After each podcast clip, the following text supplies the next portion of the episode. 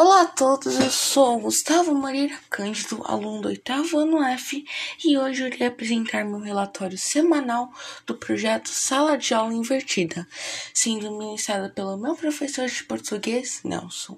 Durante a última semana do mês de outubro, eu pesquisei na escola e em minha casa sobre os seguintes temas: tipos de argumento, A. Ilusão histórica, B. Exemplos e ilustrações, ou exemplos ou ilustrações. Vamos começar com alusão histórica. Segundo o dicionário, alusão significa substantivo feminino, ato ou efeito de aludir, de fazer rápido menção a alguém ou algo. 2. Referência vaga, de maneira indireta. E histórica possui o seguinte significado: histórica é o feminino de histórico, o mesmo que autêntico, apanhada, lendária, verdadeira, verídica. Essa pesquisa no dicionário foi realmente extremamente necessária e interessante para meu melhor entendimento.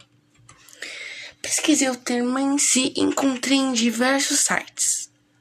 Entre eles foram blog.imagine.com.br, www.enemsuda.com, www.blogestrategiavestibular.com.br e www.maisbolsa.com.br. Ambos traziam basicamente o mesmo conteúdo, mas escrito com diferentes palavras, de diferentes autores. Então, entendendo que seria desnecessário eu apenas que eu lesse ele e seria melhor e mais interessante apenas dizer o que eu entendi do tema.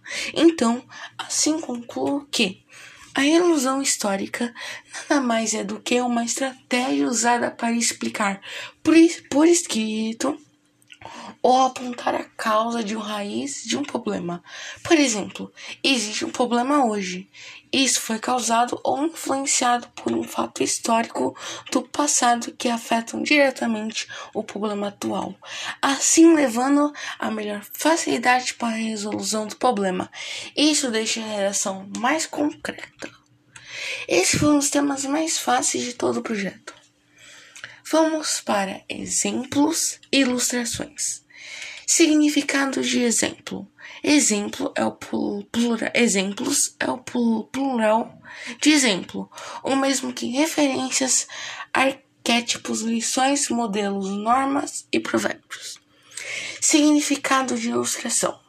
Substantivo feminino, ação ou efeito de ilustrar, de publicar algo por meio de gravuras, desenhos, Apesar de ter descoberto o significado de ambas palavras, descobri que ela não tem nada a ver com o termo, com o termo argumentativo em si.